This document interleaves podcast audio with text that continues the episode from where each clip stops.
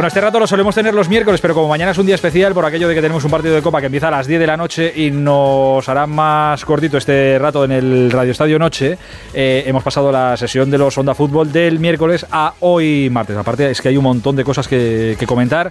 Ya sabéis que Onda Fútbol es el programa de fútbol internacional que encontráis todos los lunes en la web de Onda Cero, en onda Cero.es, con Miguel Venegas. Hola Miguel, buenas noches. Hola Hitor, ¿qué tal? Muy buenas noches. Con Manu Terradillos en Francia. Hola Manu, buenas noches. Bonsoir, hola, ¿qué tal? Buenas noches, ¿cómo y estáis? Con Jesús López en Inglaterra. Hola Jesús, buenas noches. Good evening y con Mario Gago en Italia, pero esta noche no le saludo porque ha tenido un pequeño percance, le mando un abrazo muy grande y pronto estará por aquí. Mario, recupérate, recupérate pronto. ¿Dónde habrá metido el, dónde habrá metido la clavícula este hombre? Pero bueno, se recuperará pronto, nada, nada serio.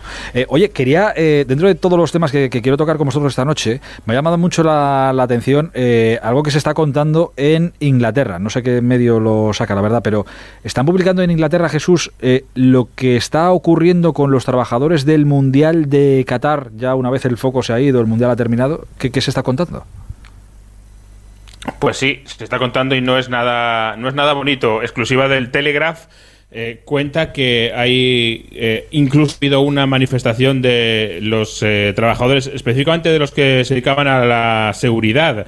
Yo me ha dolido mucho personalmente leer esta noticia, la verdad, porque es verdad que había trabajadores de seguridad casi en cada esquina, te encontrabas a uno en los estadios, en los centros de prensa, pues eh, muchos de ellos llevaban tres meses sin pagar, sin cobrar, perdón, un sueldo eh, justito, pero que ni siquiera lo han cobrado.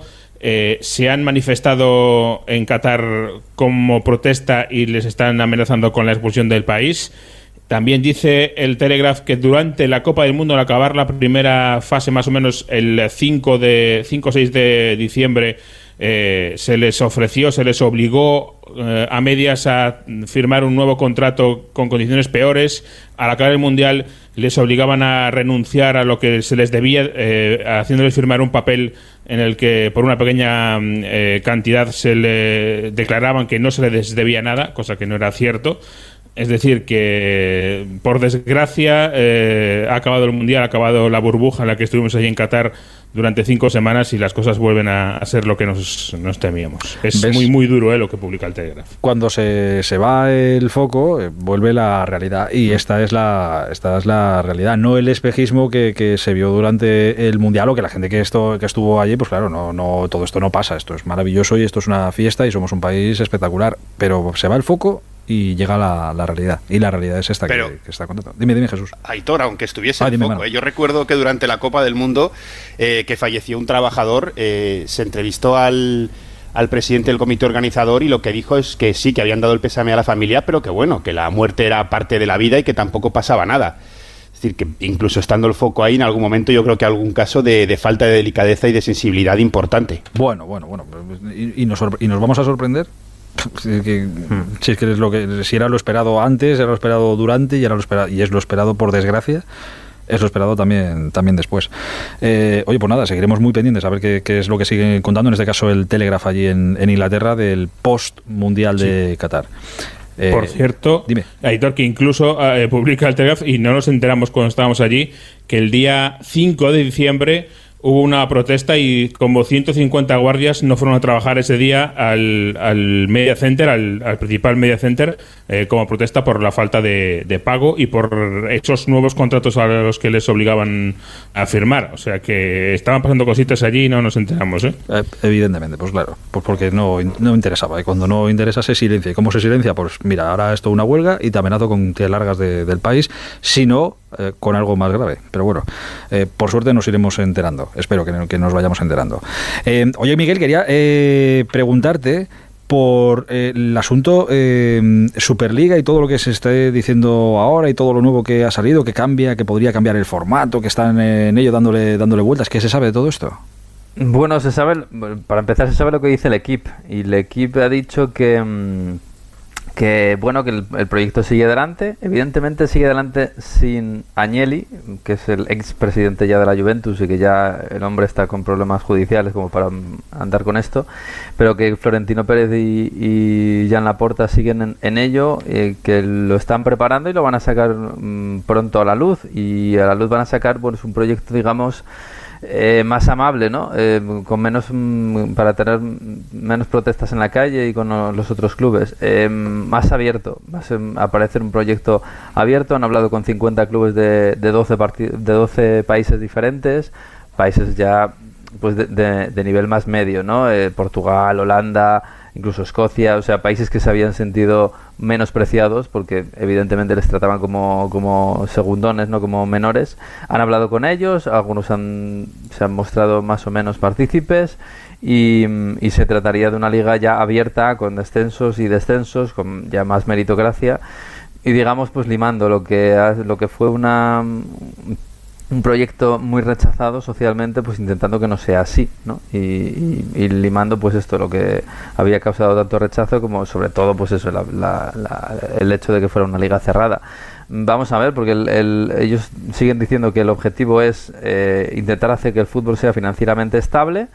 Eh, para eso mm, implantarían medidas como, por ejemplo, que la masa salarial no pasará por, por imperativo legal del 55% del presupuesto del club eh, cosa que ahora evidentemente hay muchos clubes que solo, que solo pasan muchísimo. Y, el objetivo es luchar, pues eso, contra los clubes de Estado, luchar contra el monopolio de la Premier, que cada vez se está convirtiendo más en una Superliga de facto, y sobre todo quitarse encima la, la UEFA, que es lo que quieren desde el primer día, lógicamente. Eh, oye Jesús, eh, en Inglaterra no sé si se habla de, pues claro, los equipos ingleses fueron los primeros en saltar de la, de la Superliga, no sé si por presión, por presión de la Premier, de los aficionados, lo que fuera. Pero ahora que, estamos en el mercado de, de enero, allí en Inglaterra se da como normal el gasto eh, a lo salvaje que está haciendo la, Premier o alguien lo discute o lo pone en duda o, están encantados de la vida? A ver, sí, se, empieza a tomar ya un poco insensibles, ¿no? Después de tantos años con, este nivel de gasto, eh, es verdad que ya te vuelves un poco insensible, pero sí, sí hay una preocupación, no tanto por el nivel de gasto en sí, sino por la desigualdad que supone, ¿no? En el fútbol, eh, en Inglaterra y en todas partes, eh, fíjate que en Inglaterra se quejan de la desigualdad que hay entre los que más cobran y los que menos. Eh, si, se quejan de desigualdad en Inglaterra, los demás que debemos decir, ¿verdad? pero, pero es así, sí que hay.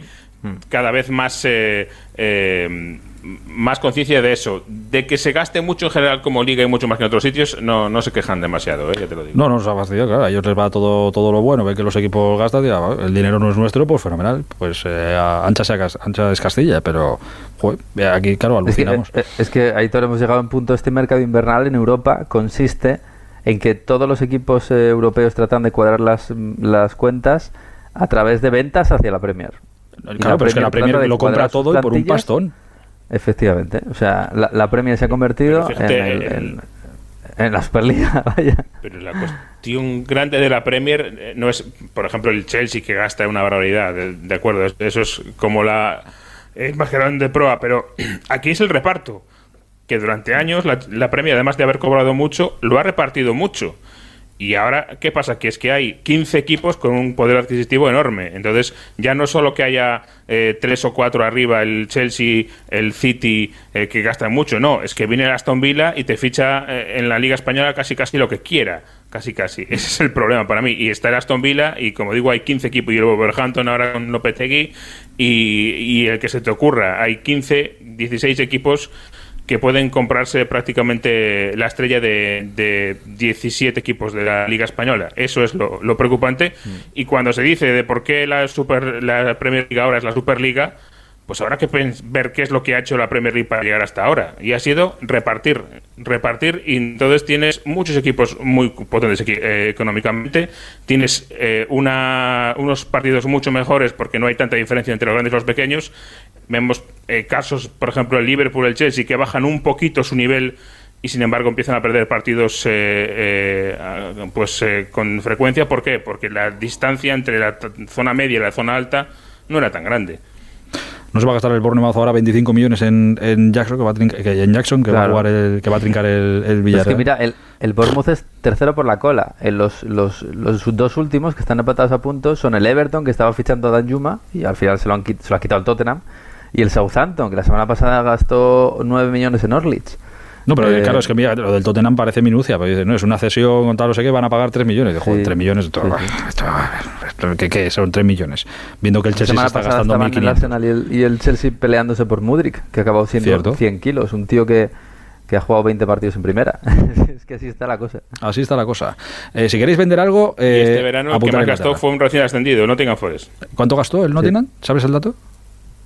146 millones de libras, o sea, 160 millones de euros. hay equipos en la Liga Española que, no, han, visto la mitad de eso en un presupuesto, pero, pero vamos, ni, ni de lejos. También es verdad que, claro, y todavía, Y todavía no hemos visto al Newcastle hacer locuras, ¿eh? todos andará. todos andará. Eh, pero digo, no, que el Nottingham Forest, que claro, se juega, cuando subes a la Premier, se juega el partido ese que dicen que es el, más caro del mundo, porque es el partido que más trinca, el equipo que sube de la Championship a la, a la Premier. Eh, dame un minuto solo, un minuto. Con los ratos de gloria que nos ha dado el fútbol francés en este, en este espacio, eh, no quería tenerle olvidado esta noche. Lo que pasa es que en Francia eh, solo se habla de, Messi y de su futuro, ¿o no, Manu? Bueno, es con lo que sale mañana el equipo en portada. Y ya habíamos hablado de ese principio de acuerdo eh, que se anunció para renovar en una reunión que habían tenido durante el Mundial pero dicen que no se ha cerrado y que todavía queda mucho por avanzar. El, titular que dan es eh, una opción que ejercitar aún, ¿no? yo creo que haciendo referencia a ese acuerdo.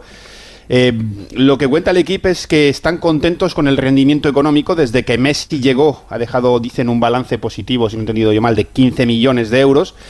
pero que el nuevo contrato, más allá, de un, más allá de un principio de acuerdo, eh, que está lejos. Messi cobra 30 millones de euros netos, el, eh, el, PSG tuvo más de 360 millones de pérdidas la temporada pasada, según se ha informado aquí, y aún no se ha cerrado ni la duración ni el salario, eh, y quieren eso negociarlo porque también está el tema del fair play financiero, que ya han sido multados por la FIFA, y no tienen muy claro hasta qué punto Messi va a ser, bueno, se va a mostrar abierto él y su entorno a renegociar ese sueldo.